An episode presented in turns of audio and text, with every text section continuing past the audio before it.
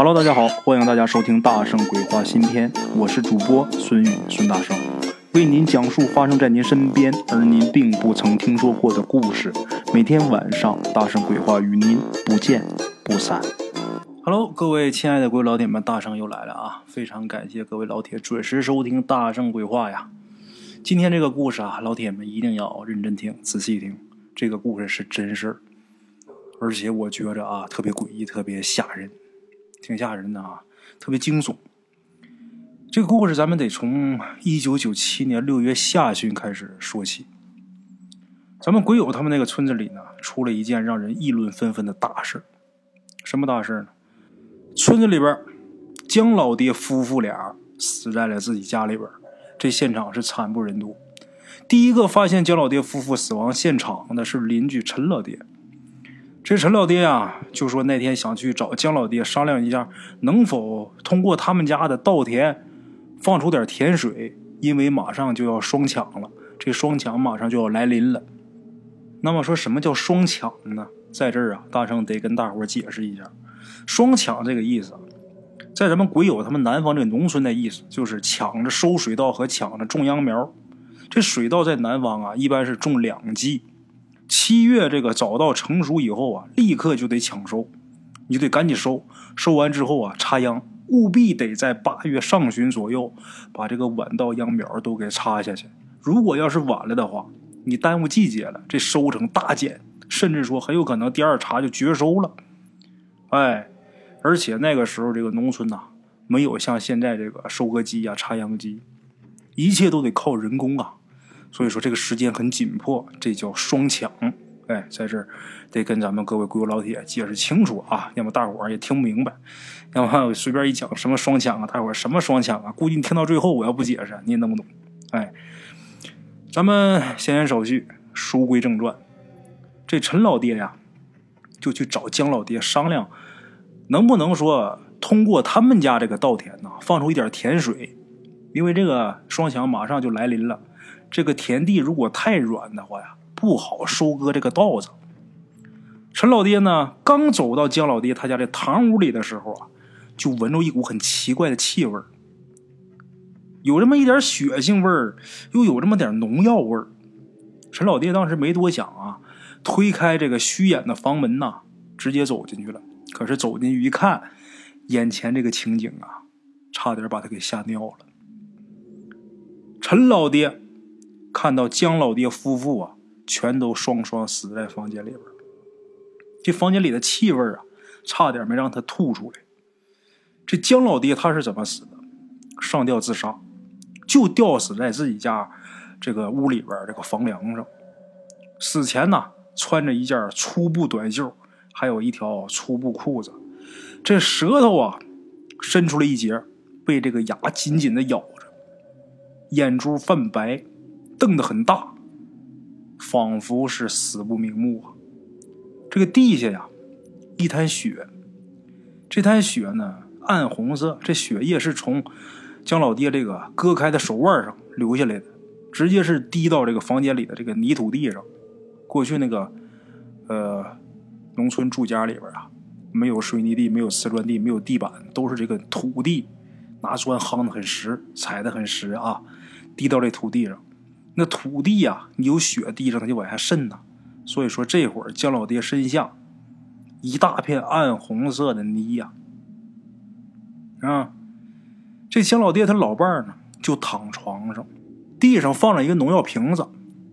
这个农药瓶子就是农村家里边常用的一种杀虫剂。这个杀虫剂的名字叫甲氨磷。很显然，姜老爹他老伴儿啊是服毒身亡，因为他这个嘴角。这会儿还有这个白色的泡沫呢，还冒白沫呢，想必死前是极其痛苦，因为床上这个凉席呀，都被姜老爹他老伴儿用手抓的是破烂不堪，就连死前身上穿的这个灰白色的这个的确良的衬衫都给扯破了。大伙能想象到，这个药烧心烧胃这个劲儿啊，得有多难受啊！房间里呀，很整齐，很干净。尽管那时候大家住的多数都是红砖灰墙泥地的这平房啊，但是能看得出来，这两口子平日里是勤于收拾。但是房间这现场啊，灰白色的这个石灰墙壁上，却用血啊写下了一排血红的大字，哪几个字呢？你们全家都不得好死。写这么几个字。这姜老爹夫妇啊，在村里边为人是非常老实厚道。很早之前呢，有三个孩子，但是有两个呀，都因为得病去世，最后就剩下一个女儿。这女儿啊，还是远嫁到广东某个城市，啊，逢年过节的能回来看望一次自己的父母。这时候。发现姜老爹夫妇死了，村里是想尽办法通知他女儿跟女婿回来料理丧事还有处理姜老爹他的这些遗物。简短解说啊，丧事很简单，姜老爹他女儿也悲痛不已，但是悲痛归悲痛，六月份的天啊，这尸体可不能耽搁，这玩意儿放不了长时间呐，稍微放两天就变味儿了。于是呢，姜老爹夫妇啊，在村里人的帮助下，匆匆的就上山，就给埋了。女儿女婿啊，在父母下葬以后呢，也回广东了，因为在这地方女儿受不了啊，触景生情啊，赶紧先离开这儿。那么说发生这样的事儿啊，村里边茶余饭后自然是有话题了呀。于是，这个村里边闲的时候啊，聊家常的时候，这些村民们就开始议论纷纷，就议论这个事儿。特别是他们家墙上那一排用血写的字儿，有的人就说呀，这是诅咒。姜老爹呀，他就是做了鬼，也不会让那家人安宁。有的人也说呀，不见得，这种事都是迷信。姜老爹或许是气不过，他斗不过那家人呐。他自杀，这个死前呢，写一句狠话，写句诅咒的话也很正常。也有人说啊，哎，你们注意没有啊？那家人他们前天还去了南岳衡山，估计是拜道去了吧？也不知道有什么用啊？你说你平时要是多积德行善，还用得着整这么一出吗？还用得着搞个这些事儿？反正这个。流言蜚语啊，是传遍了整个村子，各种是小道传闻都有，就连这个外村的人路过这儿啊，都得问一番究竟，就说这事到底怎么怎么回事这个事传开了，议论开了。那么说，村里人所指的那家人，其实大家呀都很清楚是谁家。好多这个村民呐，都觉得姜老爹夫妇的死跟这家人是脱不了关系。只不过呢，碍于大家都是一个村的，都是一个村的人，家里不见出门见，低头不见抬头见，不太方便直呼其名罢了。何况啊，那家人在村里村外那个势力，不是他们能与之抗衡的。这个邻居口中的那家人呐，其实呢，就是姜老爹夫妇的邻居，跟姜老爹他们家中间隔了三户人家，就离得这么近。这家人可不得了啊！村里是无人不知，无人不晓啊。跟他们吵过架、动过手的不少，但是没有一个啊能在他们手中占一丁点便宜的，反而啊都得吃亏。不管你有没有道理，甚至说就连外村的人路过本村的时候，看见他们家人，或者说经过他们家，那都得绕着走。那么谁呢？谁这么大能耐呢？这家人呢，主事的。姓谭，五十多岁了啊，是村里的一个村委会的干部。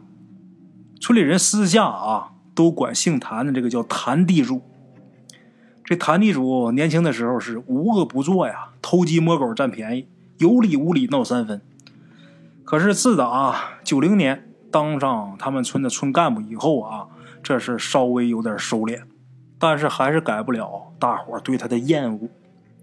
如果要是没有什么事必须得找他处理的话，谁都不愿意跟他打交道。这谭地主啊，有一个媳妇儿，他媳妇儿还算是说得过去。话说，虽然有势力啊，他媳妇儿并不做什么伤天害理的事，至少啊，能算得上是一个讲道理的人。这个谭地主啊，有仨儿子，大儿子在其父亲没担任村干部之前呢。是一开货车跑货运的。在家里边，老爹当官之后啊，就强行组织村里边其他这个跑货运的司机，组织他们一起跑。他负责联系业务，然后从中是抽取高额的提成。他抽成抽的还很高。如果要是不听他安排的话，那你就别想跑运输。曾经也有人啊不愿意与他为伍，但是在一次开车回家的路上，被一群流氓把车给拦下了。被这群流氓路霸呀，直接给打成重伤。这是他大儿子，他二儿子因为走后门进了这个镇上的派出所。其父亲要是有麻烦的事儿处理不了的，他就出面协调解决。那还有好，净占人便宜啊！背后谁都骂，骂他人不少。曾经也有说。到这个派出所去上访的，但是无济于事，反而还被拘留了。最后一身伤痕累累的回家，之后再也不敢提上访的事儿。这是他们家二儿子，他们家三儿子在村里边是合作承包了几亩鱼塘养鱼，每年除了他们家能盈利啊，这个合作承包鱼塘就是大伙拿钱包这鱼塘，轮着养。你家养今年，这个他家养明年，就这个意思。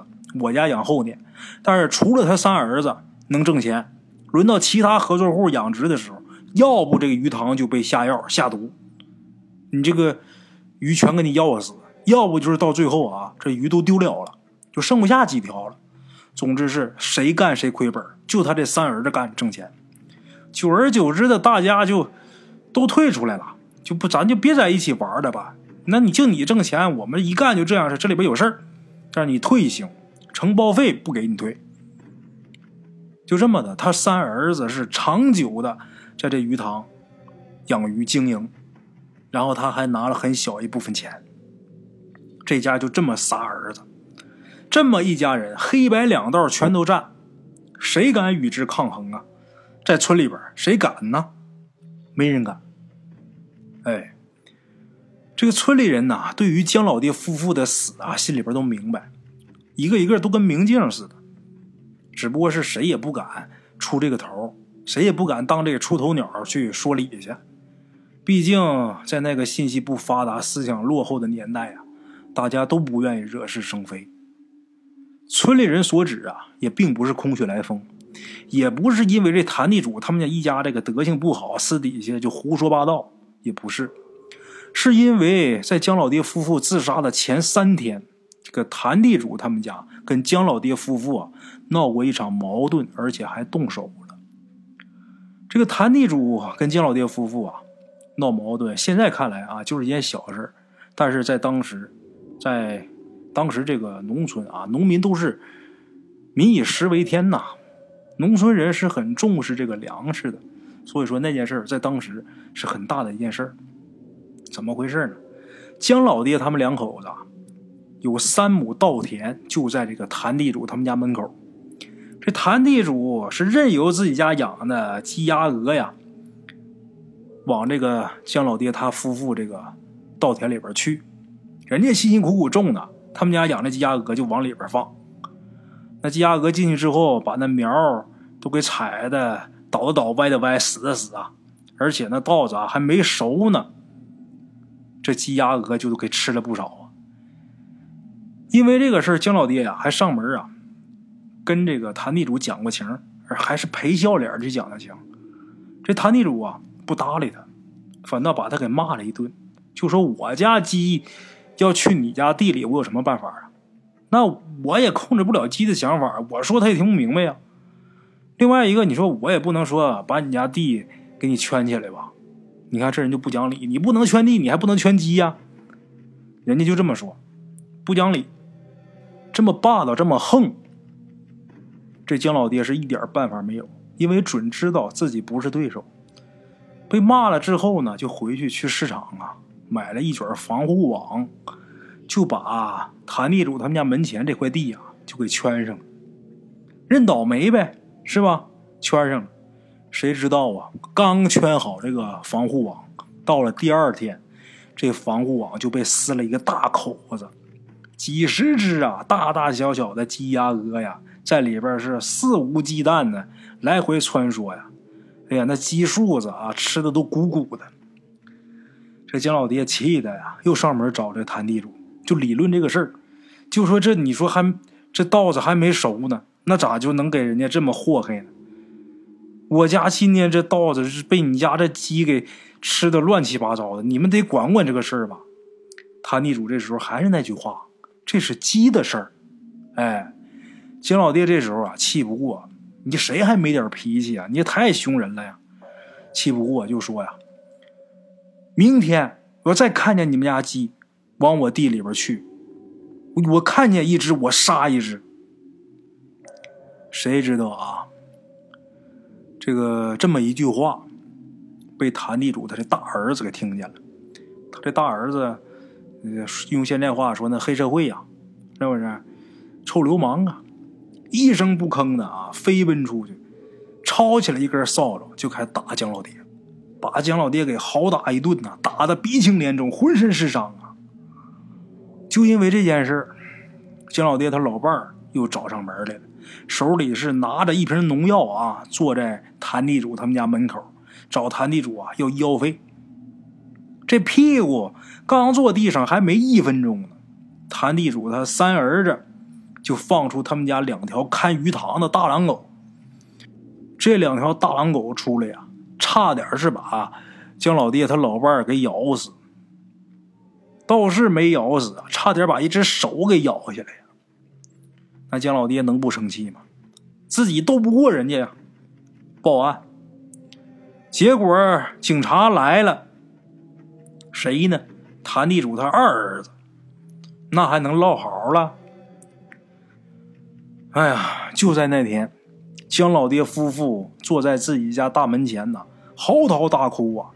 就说这世上没公道了，为什么好人这么难，恶人横行啊？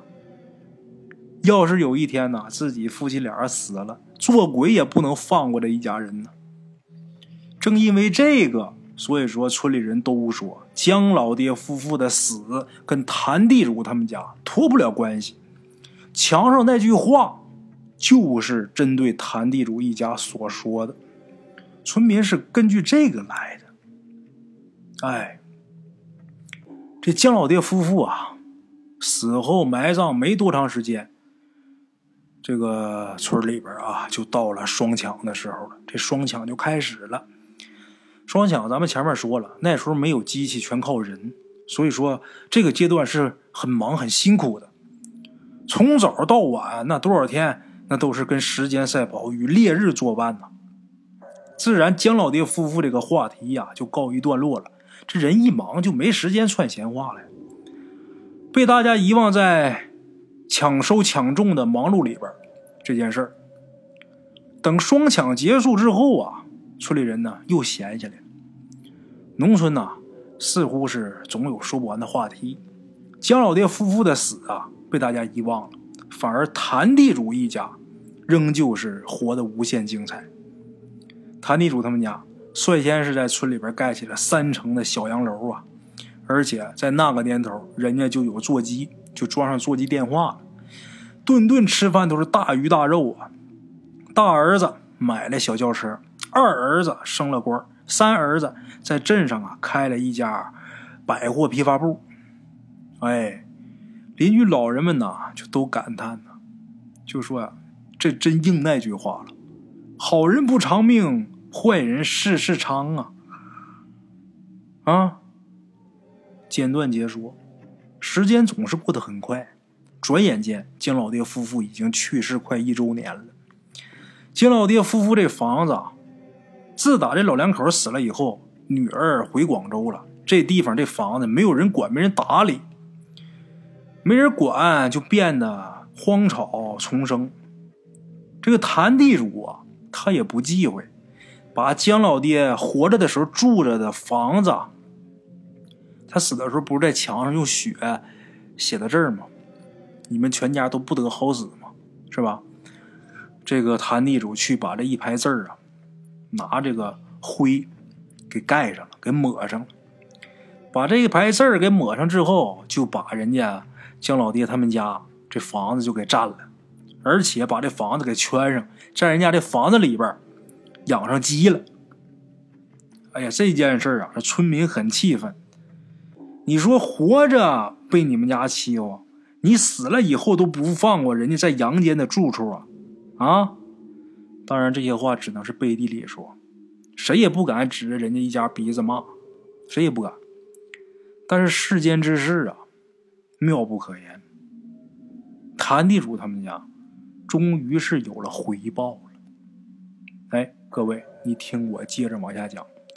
就在姜老爹夫妇去世一周年的这天晚上，有人走夜路回家，经过姜老爹的这个屋前，就看见姜老爹夫妇的这个房间里边冒绿光，一闪一闪的，很阴森，很恐怖。结果就在第二天，村里人都知道，谭地主他们家的鸡，就是在姜老爹生前这房子里边养的那些鸡，全都死了。而且都死在姜老爹夫妇曾经住的那间屋子，也就是他们两个自杀的那间屋子里边。这鸡身上啊没有任何伤，也没中毒。有胆儿大的邻居啊，到这屋里边看了一眼，就之前姜老爹在墙上不是用血写了一排字儿，后来被谭地主又给抹上了吗？这字儿又出来了，而且这字儿啊鲜红艳丽。就好像是有人刚写上去似的。村里边好多人都说呀，看来这真是姜老爹啊，这个从阴间上来要来报复他们家了。话说莫名其妙啊，这个鸡死了以后啊，不到半个月，谭地主死了。这谭地主的死啊，让这村里边人觉得是诡异无比。这件事情的见证者呀太多了，这玩意儿没办法说这是正常死亡，所以说村里人才觉得诡异无比。怎么回事呢？这件事情啊是发生在傍晚时分，村里这个大队干部跟这个村支书啊以及一些村民为这个稻田排灌的问题呀，聚集在谭地主他们家院里有这么一棵树底下，在这乘凉商量这个事儿，还没商量出来个结果呢，这谭地主啊。就好像被看不见的人用绳子啊勒住这个脖子似的，一个劲儿拼命挣扎呀。谭地主用手拼命在脖子上好像抓什么，这双腿死死的蹬着地呀，一张老脸由蜡黄变成了暗红，这白眼儿啊也翻出来了，这眼睛瞪的啊像个金鱼似的，这舌头也伸出嘴了，裤裆里边湿了一片呢。滴滴答答往出滴尿，这是大小便失禁了。这人快死的时候，大小便失禁，这个身体机能不受控制。在场这些人呐，被这一幕给惊呆了，吓得都站起身啊，往后躲。等有人回过神的时候啊，这谭地主已经是气绝身亡了。谭地主一死，这个事儿啊，让村里边是炸开锅了，大伙都是。议论纷纷呐，就说这个事儿啊太诡异了，甚至有当时在场的村民闲聊的时候说呀，在最后大家反应过来想去解救这个谭地主的时候，看见这个谭地主他这脸呐变成了姜老爹的脸，而且还诡异的对大伙笑了笑。哎呀，大伙说这多吓人呢！于是这个邻居当中就有人说，死鸡的事儿只不过是一个开篇。谭地主的死，肯定是姜老爹夫妇变成鬼来报复的第一个开始。谭地主死和去年姜老爹上吊时候那个死状是一模一样。这时候也有人说呀，这事儿估计还没完，咱们看看，咱们听信儿吧，看看下一个是谁。这个时候，村里老人说啊，这姜老爹夫妇啊，他俩死的。死的时候这气很大，这个怨气极大。这就是再高道行的人呐，也没有办法平息这个事儿。咱们鬼友曾经路过姜老爹他们这个屋前，确实是隔着好远都能感觉到这阴气逼人。谭地主的死，不但让村民这一下炸锅了，就连谭地主他家人也都开始害怕。谭地主死后啊，谭家几个儿子请了一个据说有点道行这么一个道士，到了谭家，一通施法之后啊，这道士说呀，得去姜老爹夫妇的生前的那个房子里边去看看。结果这道士刚一进门，没到一分钟，这道士就很狼狈不堪的跑出来了，一边跑一边还说呀：“这屋子里边杀气太重啊，你们另请高明吧，另请高明吧。”这道士往出跑，把这些围观的人吓得也是一哄而散，就回家了。陆陆续续，谭家请过几次高人，谭家的几个儿子慢慢的也都老实了。也不敢说太嘚瑟，哎，大儿子呢去外地去跑货运，留下自己老婆孩子在家；二儿子呢住到了派出所，派出所里边有这个宿舍，住到这个宿舍里边；三儿子呢干脆就在镇上这个百货批发部就在那儿住下，就不回家了。这哥仨以为呀，就这么躲一躲就能逃过一劫，然而啊，这个事儿啊远远没有结束啊。这一年的双抢结束以后啊，村里人又闲下来了，也不知道是谁打听到这个小道消息，就说谭家大儿子，谭家大儿子的孩子生病了，高烧一直是不退，啊，这一晚上说胡话，嘴里边念念叨叨的，就说要死人了，要死人了，去了好多家医院都看不好，后来没办法，请了隔壁村的徐神仙。请这徐神仙来看看，是不是遭了什么煞气了？这徐神仙看了以后啊，确定啊，这确实是碰煞了。可是徐神仙无能为力。那么家里边发生这样的事儿，谭家大媳妇儿肯定是要通知孩子他父亲回家来看看，来想想办法。可是就在孩子的问题还没解决的时候，谭家大儿子开着小车在回家的路上啊。冲进一个离家不到一百米远的这个路旁的一个沟里边，开车干那里去了。等这个村民到的时候啊，这人呐趴方向盘上没气儿了。死的时候这个样也是很诡异、很恐怖，就好像他死之前看见什么很恐怖的景象似的，这眼睛瞪多大。更为奇怪的是啊，谭家大儿子死了，他们家这孩子。当天就好了，也不说胡话了，高烧也退了。谭家大儿子死了，这让谭家人呐陷入了悲伤和深深的恐慌之中。他们也觉得这个事儿啊不会这么巧，也许真的就是姜老爹夫妇啊在这报复呢。尽管之前他们总是半信半疑，可是事到如今没办法不信了。百分之一百二信，这个村里人、这些村民们，所有人也都信。大伙儿继续是议论着这个恶有恶报的事儿。这些个议论的人呐，没一个觉着谭家冤枉，因为这些年他们家在村里边为非作歹，这损人利己的事儿干太多了。这家人就该遭报应。大伙都这么说。这农村人呐，闲的时候呢也爱看热闹，但是呢，这个事不关己高高挂起，大伙都在这议论是议论啊，也没人发表什么意见，也没人表态，都是看这个事态的发展啊，都在这看着。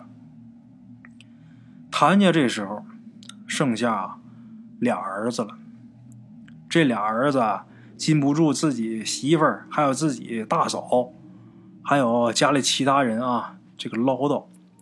也或许是这哥俩也怕死，也怕这个报复的事落自己身上。于是呢，这全家人呐就选了一个日子，带着香烛、黄纸、鞭炮啊，就到了姜老爹这个坟前呢，在那是又磕头又作揖的，还请了这么一群道场的先生。这个道场先生就是农村主持丧事的这个法师道人呐，啊，还请这么一群人在姜老爹这坟前呐。做了一场法事，他们家这个做法啊，让村里人是啼笑皆非。你说姜老爹活着的时候啊，你们对他那样，现在这人死了，你们家也死俩了，你们这都害怕了。这时候来这儿放这马后炮啊，大伙看着都觉得可乐啊。姜老爹坟前的法事啊，并没有什么波折。谭家人呢，在事后也是平安的回到家里边，这个事儿似乎就这么就过去了。至少这谭家啊是平静了几个月。同时，这哥俩呀，他们家人呐，在村里边这个言行也多少有点收敛了，也不像以前那样了，那么牛了。简短结说，转眼间呐，临近新年，村里边是家家户户啊都开始操办，呃，这个办年货的事儿。忙碌的时候呢，大伙儿就没时间去想那些跟自己自身啊没有多大关系的事儿。包括这个姜老爹和谭家的那些恩恩怨怨，大伙儿也都不合计了，都忙自己的事话说小年前一天，谭家三儿子关了店铺，回到村里边。晚饭过后啊，跟村里边人一起打扑克牌。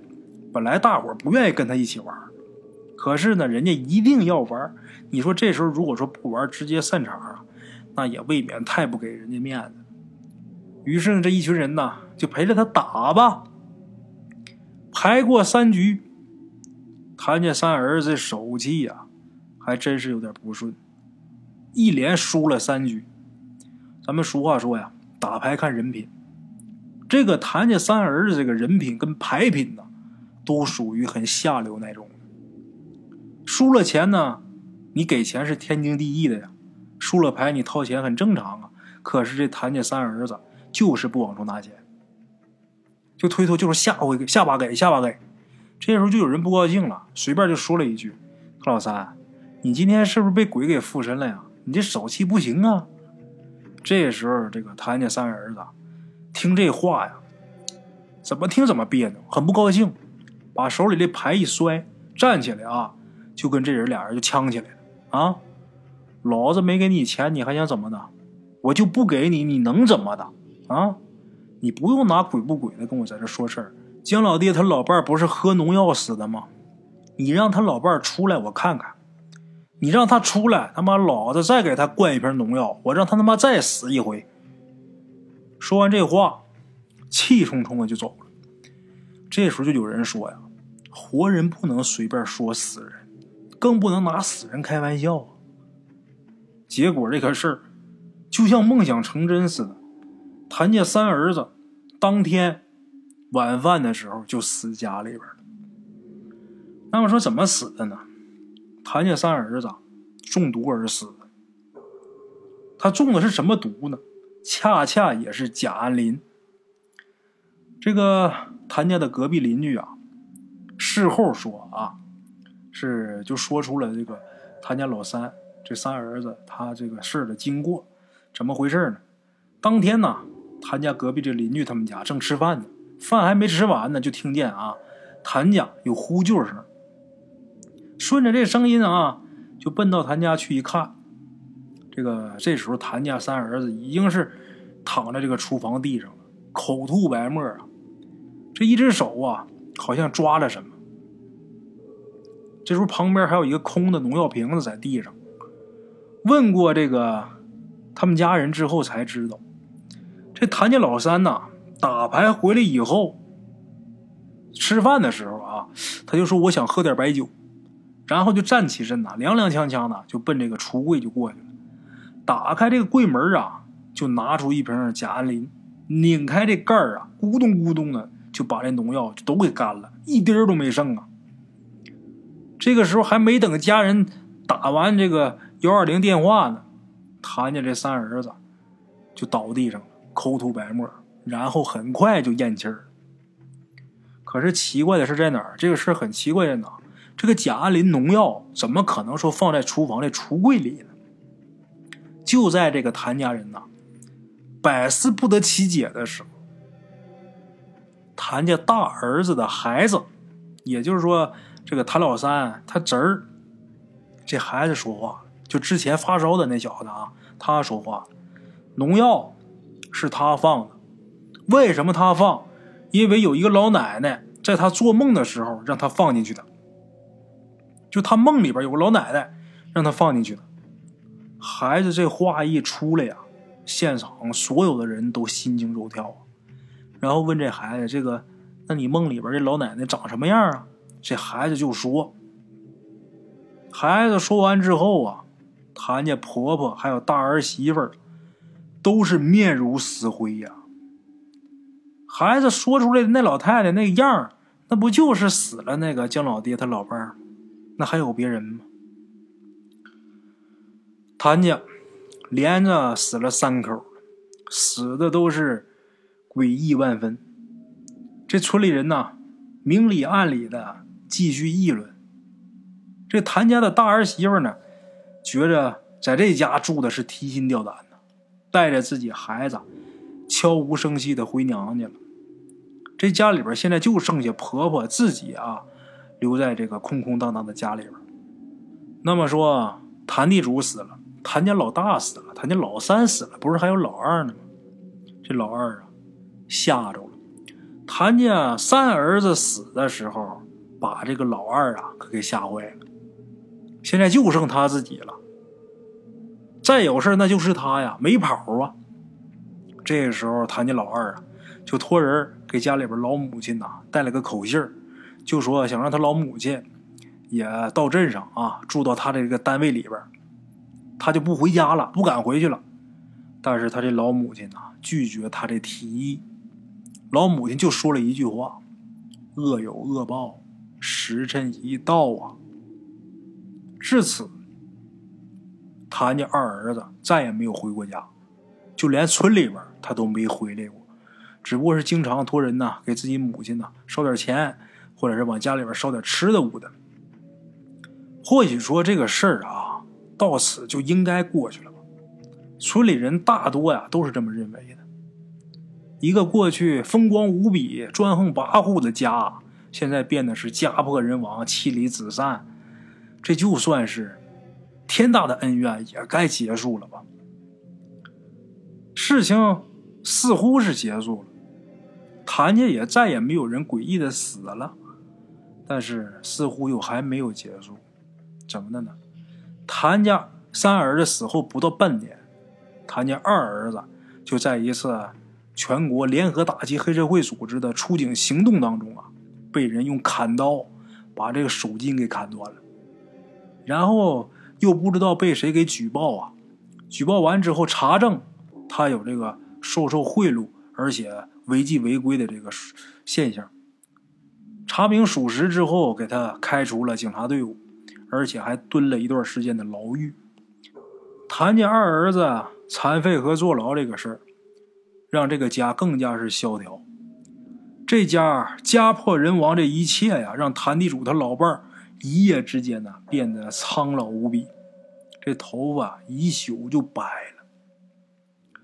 事情到这儿啊，才算是真正的结束。哎，大家都这样想，果然是恶有恶报，正是应了姜老爹在墙壁上留的那句话：全家都不得好死。这个代价啊，谭家这个代价。很重。人生在世啊，大圣，我觉着还是遵守良心。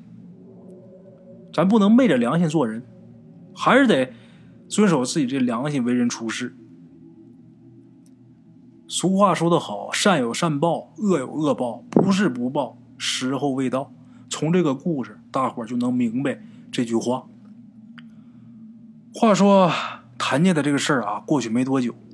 村里边几个后生啊，大着胆子，在白天呢，进到了姜老爹夫妇生前的那间房子里边去。他们惊讶的发现呢，在这个墙上那一排血字，不知道什么时候消失的是无影无踪。啊，这可能是老两口也心安了。其实大圣啊，不想去评价这个故事如何如何。大圣其实还想通过今天这个故事啊，跟大伙说一说，不管是遇到什么事儿啊，大伙可千万别想着自杀。首先说遭这个罪如何如何，咱先不提。这个自杀呀，绝对不是一个好的选择。咱们不管在碰见什么事情啊，一定啊，一定不要怕，什么事都不要怕。咱们举个例子啊。可能姜老爹这种人，在故事当中，姜老爹这种人，在我们现实生活中有很多，就是他们比较畏权。这家势力比他大，他就可以唯唯诺诺的；那家势力小，他甚至可能去欺负欺负人家去。也许说我不欺负人，但是别人欺负我，我觉得我不行，我就忍了。我告诉各位啊，这样不对。咱们在受着欺负的时候，包括以后大家教育孩子都是一样。我们在受欺负的时候，一定要想着反击。为什么？你们咱们大伙现在一起来回想一下啊，抗日战争年代，一些不懂得反抗的老百姓，就人家那日本人啊，都杀到你家里边了，把你家人都给祸害死了，然后你都不反抗，这种人，咱们如今来看可不可恨？非常可恨。你说人家都把你凶成那样了，你都不敢还手，那后人得不得骂你？其实。那种事儿，国仇家恨这些事儿，其实都差不多。你说有人欺负你，你不敢如何如何，不敢反抗，包括这些，咱就比方说有一些呃有权利的、有势力的，当官的，或者是如何如何，打着这个当官的旗帜，你就不敢反抗了。你可能觉着没什么，那可不是。你可能觉着很理所应当，那我弄不过他，是不是我不反抗？可不是啊。那当年日本鬼子来，那这肯定老百姓弄不过他呀！你要反抗，你是英雄；你要不反抗，后边人都骂你。这些事其实是一样的，这是一个道理啊！咱们不能活的，让我们的子子孙孙以后戳着咱们脊梁骨，不能说摊上什么事儿，我想着我我自己喝点药死了就得了。这样是不对的。我倒不是在这呛火啊，让大伙出去，你跟谁有仇，拿刀跟人打架去。但是最起码，咱们不可能不能说选择这种方式去解决问题啊！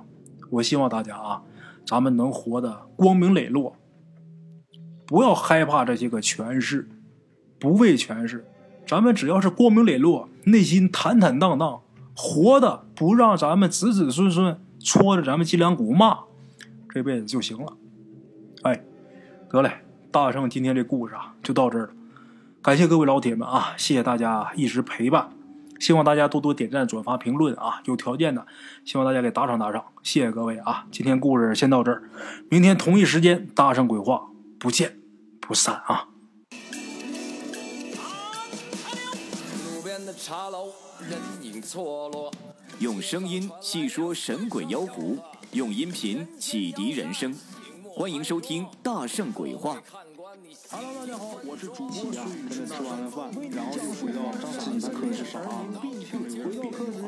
喜马拉雅、百度搜索“大圣鬼话”，跟孙宇、孙大圣一起探索另一个世界。那天山女子独守孤城，也只是感谢鬼友们，感谢鬼友们，感谢鬼友们一路陪伴。大圣鬼话，见字如面。欲知后事如何，且听我下回分说。